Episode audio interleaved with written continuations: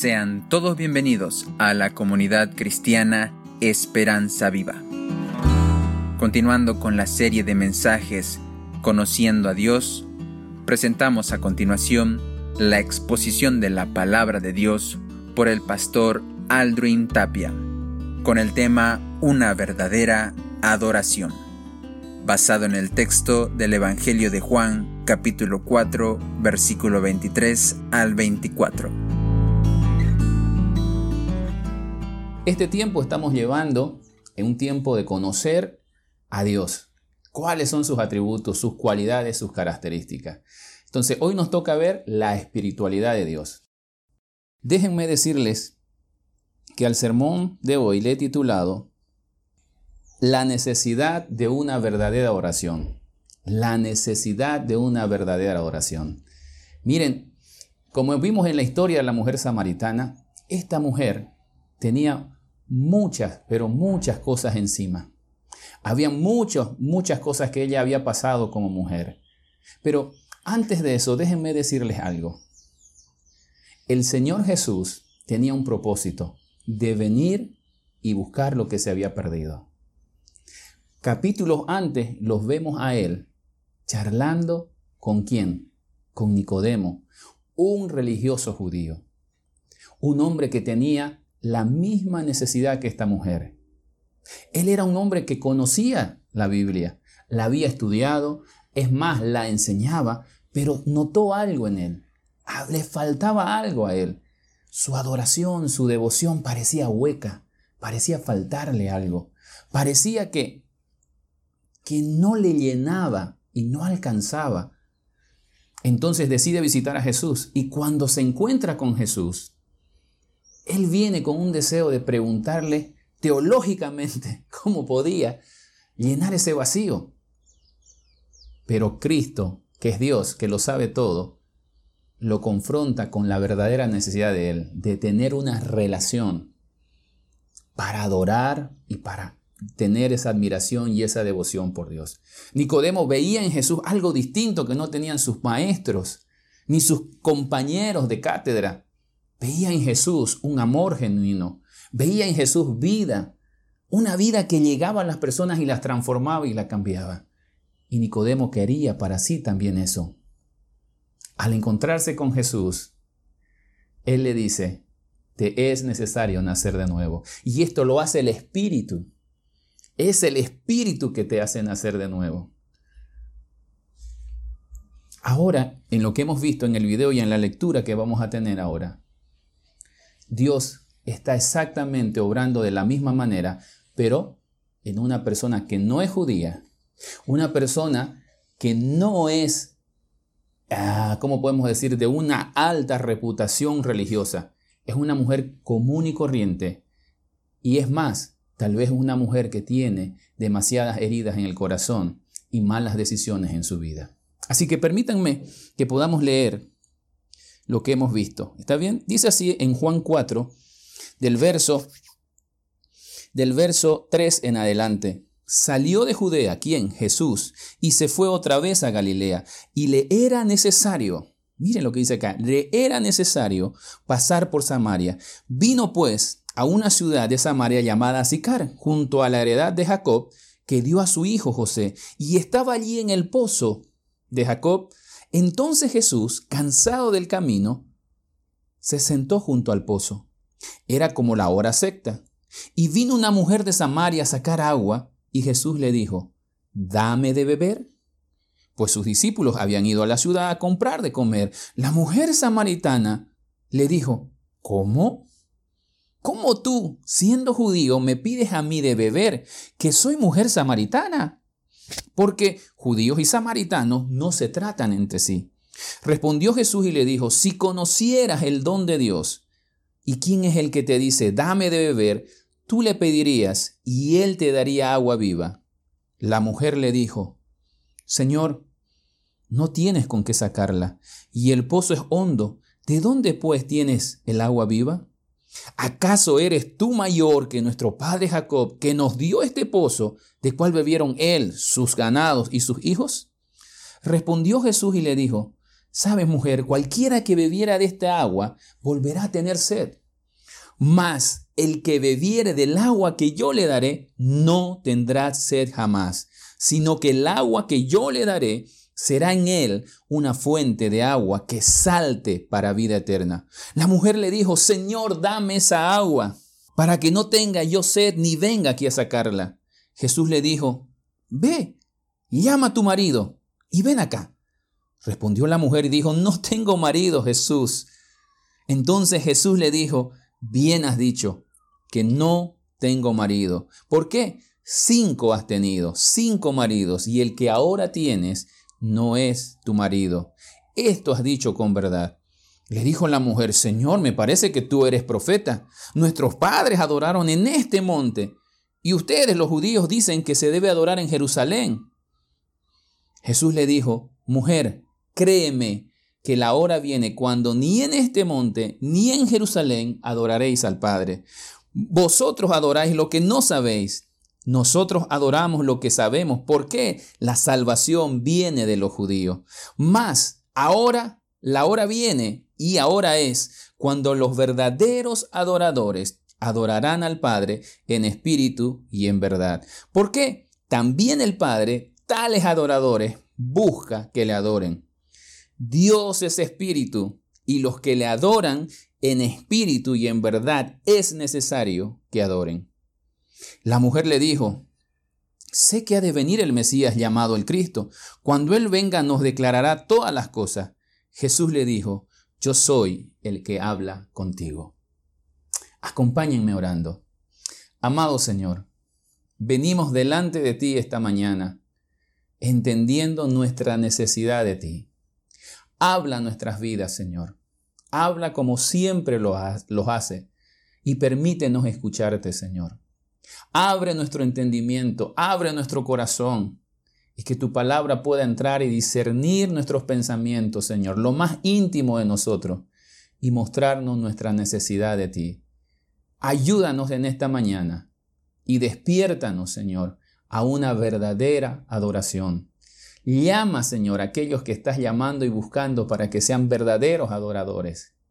En nombre de Cristo Jesús. Amén.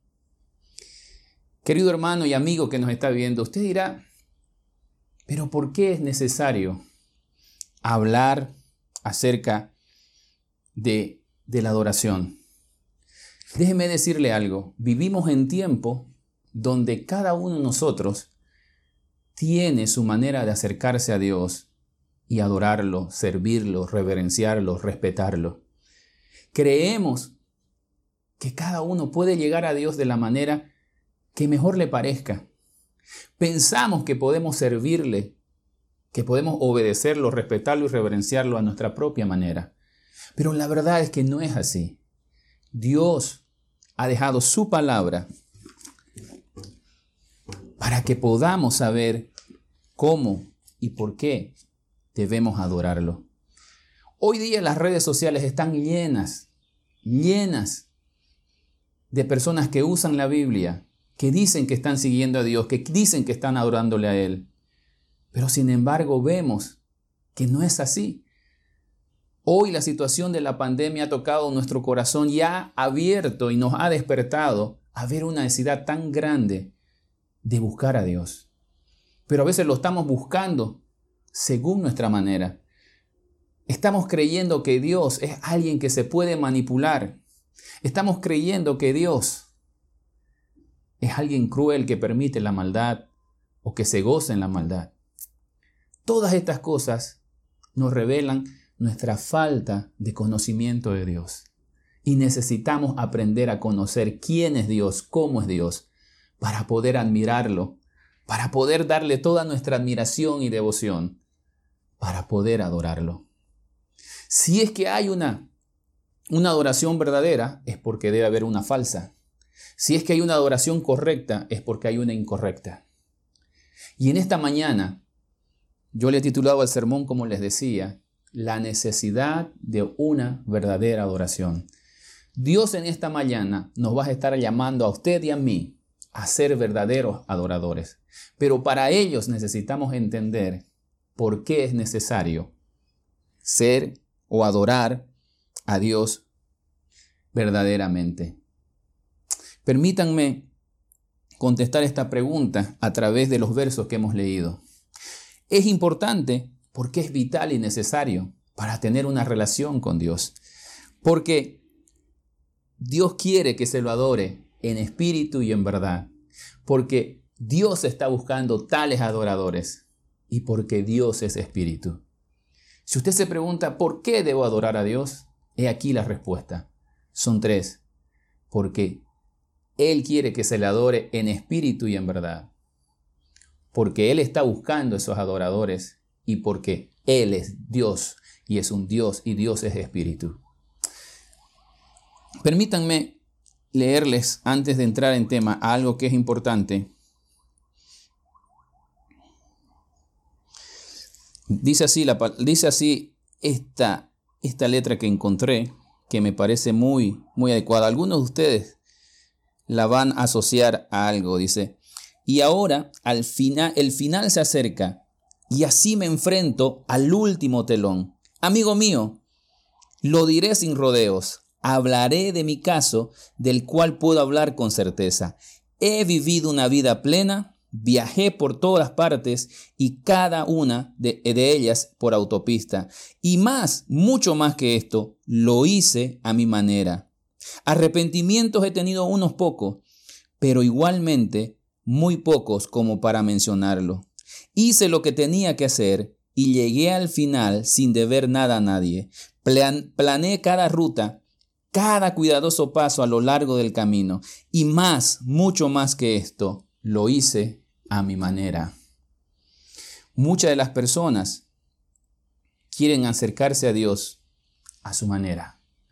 Pero hoy día vamos a ver a través de esta conversación de Jesús con la mujer samaritana que hay una sola manera de acercarse a Dios y es siendo un verdadero adorador. Entonces, ¿por qué es necesario adorar verdaderamente? Lo primero que vamos a decir es lo siguiente, porque Dios, ¿no? quiere que le adoren en espíritu y en verdad. Porque Dios quiere que le adoren en espíritu y verdad.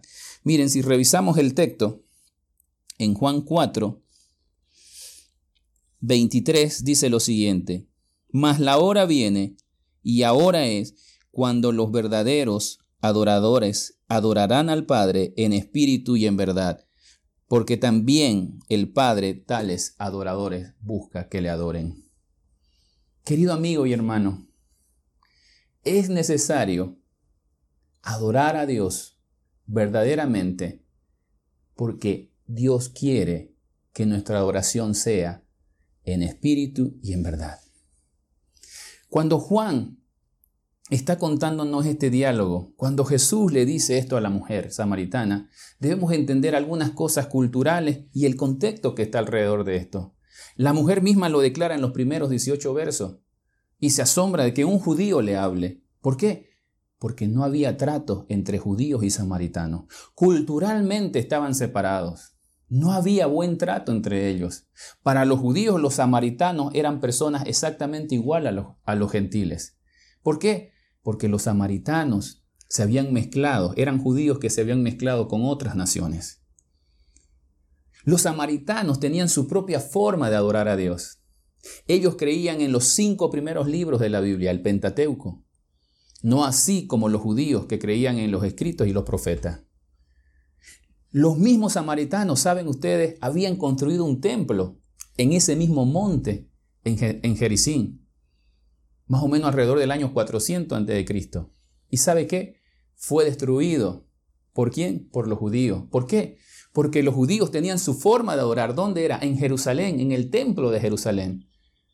Entonces, culturalmente, religiosamente, habían choques. Por eso la mujer samaritana se asombra. Y no solo eso, en este encuentro de Jesús con la mujer samaritana, también se está rompiendo el protocolo de hombre-mujer. Como judío no podía hablar con una mujer judía. Peor aún con una mujer que era gentil o era considerada gentil como una samaritana hablar. Y Jesús está ahí. No es raro notar el asombro de la mujer. Pero Jesús quiere llevarle a esta mujer a declararle una verdad. que Dios quería hacerla a ella una adoradora.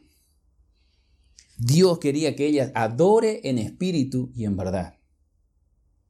Ahora, ¿qué significa esto de adorar en espíritu y en verdad? Juan nos expresa una verdad muy importante aquí. Adorar en el espíritu y en verdad no son dos cosas diferentes, sino una sola. Es adorar en dependencia del Espíritu Santo basado en la verdad de la palabra de Dios. Es teniendo esa dependencia que el Espíritu Santo controla nuestra vida a tal punto que nuestras acciones, que nuestras palabras, que nuestros pensamientos, que en todo nuestro ser es una ofrenda de oración a Dios. Y no es arbitraria ni contraria a lo que está en la palabra del Señor. Al contrario, ese estilo de vida, esa reverencia, esa admiración, esa obediencia que le prestamos a Dios en espíritu, en dependencia del Espíritu Santo, se ve reflejada o es evidenciada en nuestras vidas, confirmando lo que la palabra de Dios dice. Permítanme graficarle esto para que puedan entender. Usted recuerda la historia en el jardín del Edén. Usted recuerda esa historia cuando dos hermanos se presentan delante de Dios en su manera de adorarle, trayendo ofrendas. Uno de ellos trae hortalizas y el fruto de la tierra. Y Dios rechaza. El otro viene y trae, según la Biblia, del ganado un corderito, una ovejita, la más gorda, el primogénito y la ofrece. Y Dios ve con agrado esa ofrenda. Uno se pregunta y dice, pero ¿por qué Dios hizo eso? Los versículos siguientes nos aclaran y nos dicen que Caín hizo mal y Abel lo hizo bien. ¿Qué nos dice esto? Sin entrar a mucho detalle, pero nos está mostrando algo. La adoración de Caín no fue verdadera. La adoración de Abel fue verdadera. ¿Por qué? Por el simple detalle de que Abel hizo todo lo que debía hacer de acuerdo a lo que Dios había enseñado, de acuerdo a lo que Dios había dispuesto. Es muy probable, como aquí estamos viendo, que el corazón de Abel estaba enfocado en ese Dios que proveyó todo eso. No estaba enfocado en él, estaba enfocado en agradar a Dios. El objeto de su adoración no era la ofrenda, era Dios a quien ofrendaba. En cambio, aparentemente Caín, aunque ofreció los frutos de la tierra, estaba más preocupado en que se le vea a él y enfocado en otra, y no en Dios. Cuando hablamos de adorar en espíritu y verdad, tiene que ver no en cómo, sino en quién está depositada nuestra adoración. Jesús le está diciendo a esta mujer, mujer, no es el lugar, no es Jerusalén, no es en este monte. No, mujer, te estás equivocando. No es en este espacio ni un lugar. La adoración no tiene que ver con lugar, no tiene que ver con forma, tiene que ver con quién es el objeto de tu oración. Ustedes, le dice Jesús, como los samaritanos, están adorando por ignorancia, no saben. Y los judíos que saben están velados por el conocimiento. Pero créeme, mujer, que no se trata de lugar, Jerusalén o de aquí del monte Jericín. No se trata de eso. Se trata de adorar a Dios en relación con el Espíritu Santo, en unidad, en control, en dependencia y basado en la palabra de Dios. Le pregunto algo. ¿Usted es un adorador en espíritu y en verdad? ¿Qué está reflejando su vida en este momento? La situación que estamos viviendo es dura y triste. ¿Cómo su corazón ha adorado a Dios en este tiempo? Cuando hablamos de adoración, no estamos hablando de cantar y levantar las manos, por si un caso. Estamos hablando de un estilo de vida controlado por el poder del Espíritu Santo y confirmado y basado en la misma palabra de Dios. ¿Cómo ha sido su adoración en este tiempo? ¿Quién sabe su admiración por Dios ha disminuido? ¿Por qué?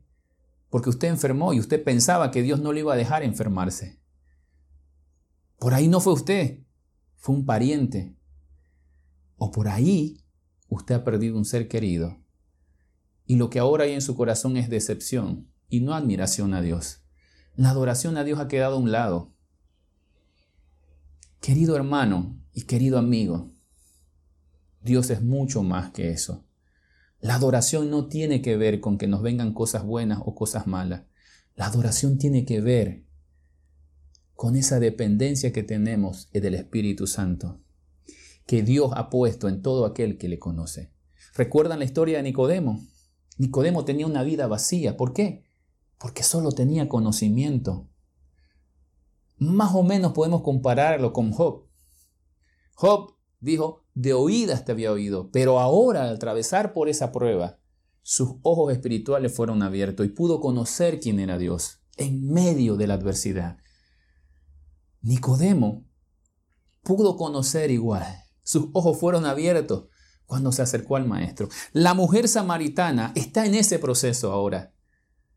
Cristo le está diciendo, hey, no se trata de lugar, no se trata de forma, se trata de tener una relación personal y nacer de nuevo por medio del Espíritu Santo. Y ese mismo Espíritu Santo es el que te va a guiar para que puedas ser un verdadero adorador.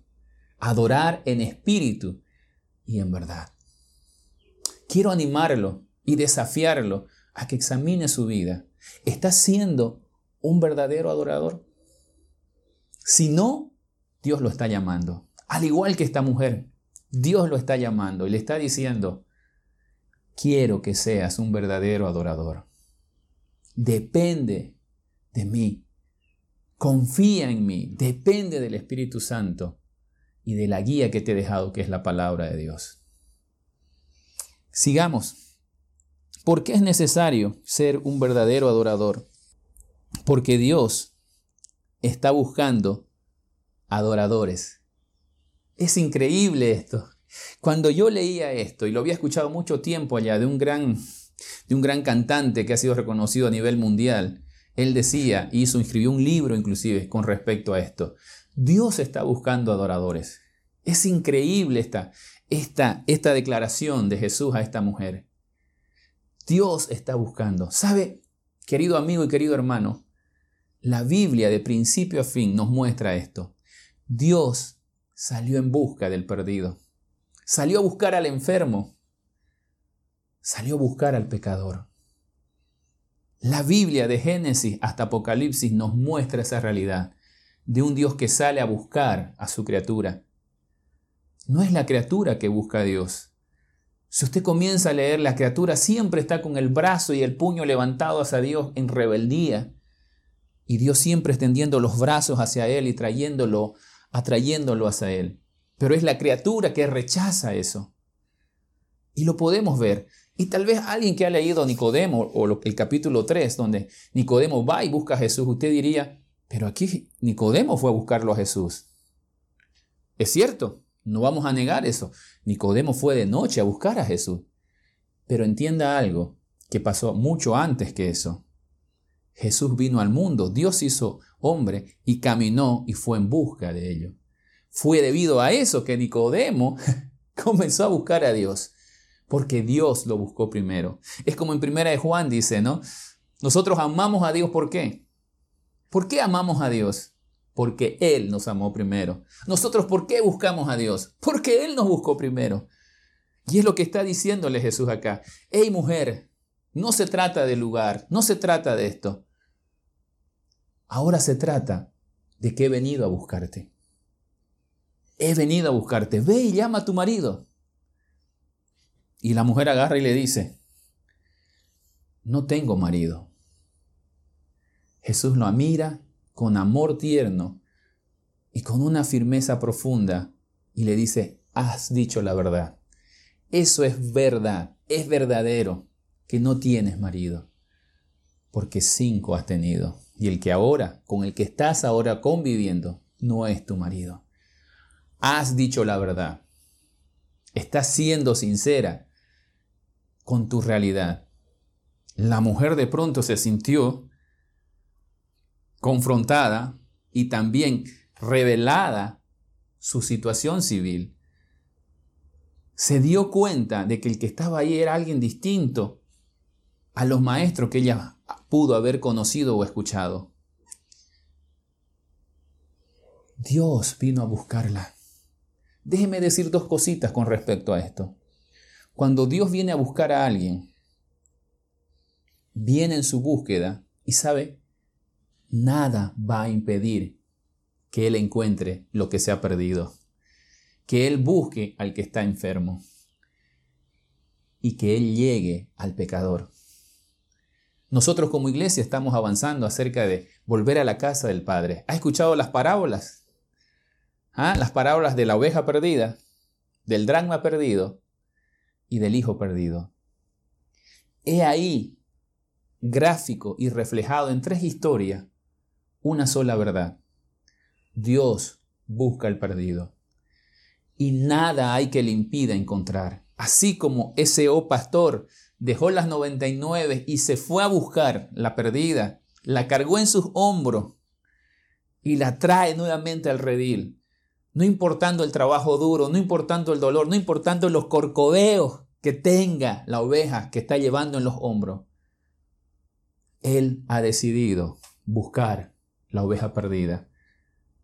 O como la mujer que barre y busca y busca en medio de la penumbra y busca y busca esa moneda hasta que la encuentra. Agota todos sus esfuerzos, hace todo lo posible por encontrar la moneda perdida. O como ese padre que no le importa pasar vergüenza y sale corriendo al encuentro del hijo perdido. Dios está buscando adoradores. Dios lo está buscando a usted. Me está buscando a mí. Me ha encontrado a mí. ¿Lo ha encontrado usted? La mujer samaritana se dio cuenta de eso. Y la segunda cosa que quiero decir es que Dios cuando encuentra algo lo transforma. Esta mujer fue transformada por la gracia y la misericordia de Dios ahí mismo, en ese lugar, fue transformada. Dios la encontró, le era necesario pasar. Pasó, estuvo con ella. ¿Por qué? Porque vino a buscarla para que ella pueda ser una verdadera adoradora. ¿Cómo lo sé? Si usted sigue leyendo los, los versos que siguen, ella agarra una mujer que estaba yendo a esa hora del día a recoger agua por vergüenza de las demás. Una mujer que había tenido fracaso en su vida familiar y personal y sentimental. Una mujer que probablemente era rechazada. Una mujer que ignoraba. Una mujer que su religión no le podía saciar porque aún seguía teniendo sed de Dios. Porque su adoración era falsa, no era verdadera. Al encontrarse con Jesús, cuando Jesús le muestra su necesidad de Él, le muestra su propio pecado, se da cuenta y todo le es más claro ahora entiende que no se trata de forma, se trata de una relación con este Mesías. Y Jesús le dice, yo soy el que habla contigo. Esta mujer quedó totalmente cambiada. Como dice la canción de un cantante cristiano, es imposible chocarse con Dios y seguir siendo igual. Es imposible. Esta mujer agarró y se fue al pueblo. A esa hora dejó el cántaro, se olvidó de esa agua porque había algo más importante que, que, el agua. Se olvidó de su vergüenza porque había algo más importante ahora dentro de ella que la vergüenza. Y fue al pueblo y le dice, hey, escuchen, escuchen, allá, allá hay un hombre que me ha dicho todo. ¿No será ese el profeta? Y salen todos. Y dice la palabra del Señor que muchos creyeron por la palabra de la mujer y muchos más por la palabra de Cristo. ¿Cambió? Claro que cambió. ¿Comenzó a ser una adoradora? Claro que sí. Comenzó a ser lo que debía ser toda persona que tiene esa relación y está controlado por el Espíritu Santo. Habla a otros y le apunta a la fuente de agua viva que es Cristo. Comienza a cambiar su estilo de vida. Su estilo de vida ya, no ya deja de ser religioso, ahora es una adoradora en espíritu y en verdad. Ahora lo entiende. Su vida quedó transformada. Dios está buscando tales adoradores. La mujer samaritana, con todo su prejuicio y con todos sus problemas, fue alcanzada por la gracia de Dios y transformada en una verdadera adoradora. ¿Qué hay de usted? ¿Qué hay de mí? Y por último, ¿por qué es necesario adorar verdaderamente? Hemos dicho que primero, porque Dios está buscando que se le adore en espíritu y en verdad. En segundo lugar, porque Dios está buscando esos adoradores. Y ahora, en tercer lugar, porque Dios es espíritu. Esta es una verdad que es necesario entenderla. Juan no está diciendo ni describiéndonos la materia de la cual está compuesta Dios. Cuando dice que Dios es espíritu, está diciendo lo siguiente. Dios es totalmente diferente a lo creado. A lo que humanamente usted y yo podemos conocer, es totalmente diferente. Y Él le da esa aseveración y dice Dios es espíritu para decir que Él es celestial y nosotros somos terrenales. Él es alto y sublime y nosotros somos bajos. Él es infinito y eterno y nosotros somos temporales y finitos. No hay materia. Él no está encuadrado en tiempo y espacio. Él es distinto y es diferente. En otras palabras, cuando Jesús está hablando con la mujer samaritana, le dice, es necesario adorar al Padre en espíritu y verdad. Es cierto, porque el Padre está buscando eso. ¿Por qué? Porque Dios es espíritu. No se le puede adorar humanamente, carnalmente, terrenalmente. No podemos adorarlo. Se le debe adorar como lo que Él es, y Él es espíritu. Es algo sublime, alto. Como algunos teólogos lo describen, esa luz inaccesible y hemos visto que Él es santo, Él es inmutable, Él es único, Él es independiente, Él es omnisciente. Dios es espíritu. Querido amigo y querido hermano, yo no puedo admirar a Dios si no entiendo esta verdad. Déjeme expresarlo de la siguiente manera. Alguien escribió una canción y dijo lo siguiente, no es como yo, aunque se haya hecho hombre, y le llame por su nombre, no es como yo, no es como yo, aunque en todo fue tentado, Él es limpio y sin pecado. No es como yo, la pureza y santidad son su color de piel. No es como yo, Él es santo, es perfecto, es sublime y es eterno. No hay comparación, no es como yo. Él trasciende lo que existe y de majestad se viste. No hay comparación. No es como yo, aunque se haya hecho carne. Y mi hermano, Él se llame. No es como yo. En el cielo está su trono. Su poder lo llena todo. No es como yo. La creación toda, rodilla, su rodilla doblará a sus pies. Dios es espíritu. Quiere decir que no es como nosotros. No hay una palabra para describir cuál es la esencia de Dios. Solo podemos decir que así lo describe Cristo y dice, Dios es espíritu.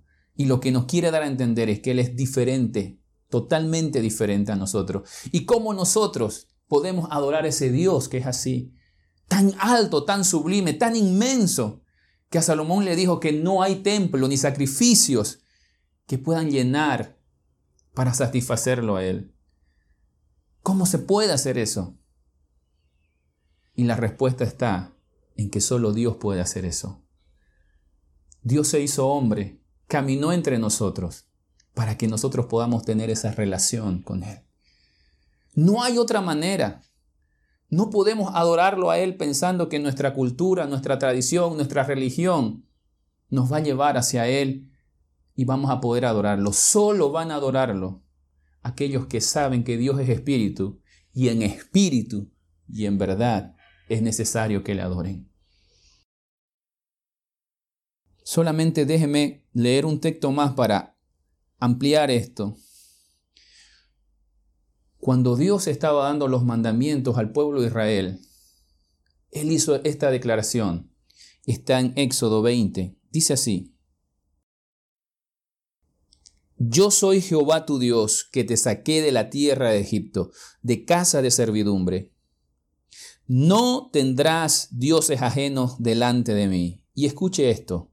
No te harás imagen ni ninguna semejanza de lo que esté arriba en el cielo, ni abajo en la tierra, ni en las aguas debajo de la tierra. No te inclinarás a ellas, ni la honrarás, porque yo soy Jehová tu Dios fuerte celoso. Querido amigo y querido hermano, Dios habló estas palabras y le dijo al pueblo de Israel que vio la manifestación de Dios en el monte Sinaí con truenos, relámpagos, fuertes bocinas. Ese, ese monte humeaba ahí. No había nada en forma de algo que ellos pudieran describir. Y para asegurarse que el corazón de la criatura no comience a mirar la creación para adorarla, o mirar a seres angelicales, o a cosas que haya debajo de la tierra, o debajo de las aguas de la tierra, o por encima de la tierra. Él le dice, no te vas a hacer nada de eso, porque yo no soy así, porque yo no tengo comparación con lo creado. Por mí subsiste todo esto. Yo lo hice todo esto. Yo soy Dios. Mi ser mismo es ser Dios. Y Jesús dice, para aplicar todo eso, Dios es espíritu. Querido amigo y hermano, cuando entendemos esta verdad, solo podemos hacer una cosa, mirar a esa cruz, que es el único camino que nos permite entrar en esa relación con Dios, con este Dios que es espiritualmente distinto a nosotros. No hay otra manera. Solo así se puede ser un adorador en espíritu y en verdad. Y lo hermoso es que hemos visto que Él está buscando, Él está buscando porque quiere que usted entre en esa relación y entienda que solo se puede admirar, reverenciar, respetar, obedecer, adorar a Dios verdaderamente en espíritu y en verdad. Quiero terminar preguntándoles, ¿está adorando usted en espíritu y en verdad? Su vida refleja su devoción, su admiración por Dios. ¿O está igual que la mujer samaritana, adorando a Dios pensando que es un lugar, que tiene una forma? ¿Se está conformando solo con dar sus diezmos y ofrendas? ¿Con asistir a los cultos virtuales? ¿Con participar de un grupo de crecimiento? Con participar de la oración, se está conformando solo con eso. Eso no es adoración. Le ayuda, es parte, pero es mucho más. Es su relación a diario, en casa. Es su estilo de vida que refleja y apunta a que hay un Dios que es espíritu. Es esa vida sobrenatural que usted puede llevar delante de su esposa y sus hijos. Es esa vida que refleja gozo, paz, amor al prójimo, servicio al prójimo. Está adorando en espíritu y en verdad. Le animo a que se arrepienta si no está caminando así. Clame y busque en Dios. Él lo está buscando. Vamos a terminar orando. Acompáñenme. Amado Dios, gracias por esta mañana y gracias por tu palabra. Desafía nuestros corazones, Señor y atráenos y despiértanos a ser verdaderos adoradores. Que nuestro corazón, que nuestra mente, que nuestra alma, que nuestras fuerzas, todas, puedan amarte de tal manera que nuestro estilo de vida cambie, que nuestras metas cambien, que nuestros propósitos cambien. Oh Dios, toca nuestras vidas, Señor, para que podamos ver esta necesidad de ser verdaderos adoradores. En medio de esta situación, Señor. Que la gente pueda ver que te adoramos a ti, Señor, hablando a otros de ti, ayudando a crecer a otros, doblando rodillas, Señor, en intercesión por otros, juntándonos, Señor, de manera virtual para animarnos y crecer en la fe. Oh Padre Santo, levántanos como iglesia, que podamos ser un pueblo que te adore en espíritu y en verdad. Que podamos entender que tú eres Dios y ese Dios es espíritu. Oh Dios Padre, danos tu gracia. En Cristo Jesús. Amén. Que el Señor les bendiga, queridos hermanos.